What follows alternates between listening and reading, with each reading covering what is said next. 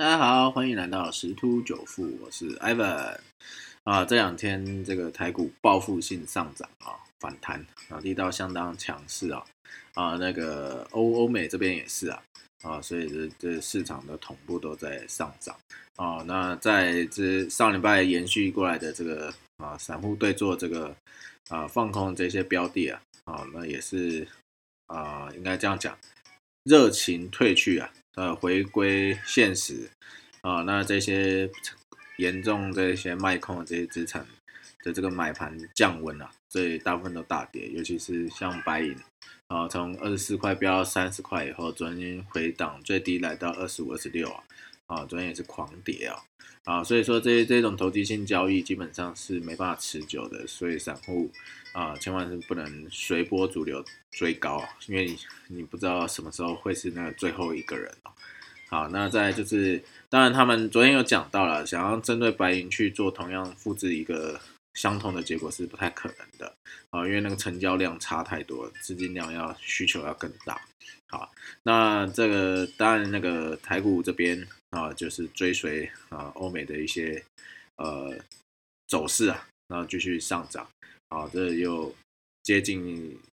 要挑战这个一万六了哈。那目前看起来，今天的这个交易区间呢，啊，应该会是在一五六零到一五八五零之间。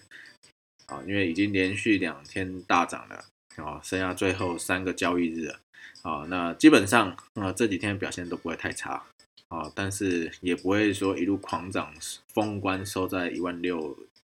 以上啊，这几率相对来的低一点。好。那当然还有看到一个新闻啊，这边也是可以值得去关注的啊，因为这一直都有在讲这个车用的晶片现在很缺好。那如果美国对台积电去做施压啊，要求有更多的产能，或者是提出其他的条件，那其实对于台积电来讲，是不是这么好的一个消息啊？该怎么说呢？因为这个车用的它的台。这个晶片使用量很大，然后因为它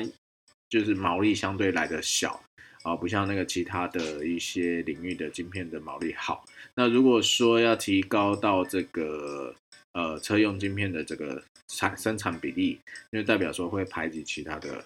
高毛利的产品，好，那对于整体的呃营运状况来讲，一定会受到影响。啊，所以这个后续可以再关注。啊，这个呃当然。不不会说影响到很多啦，但是毕竟可能原本预期的这个财财务预测可能就会受到影响，因为目前台积电在生产车用晶片比例在五到十趴啦，啊每增加一些啊，毕竟毛利就会减少一些嘛，啊所以这个可以再关注一下。好，那另外这个美国跟中国又在隔空交战啊，这些政治会不会延烧到金融市场，我们还有待观察。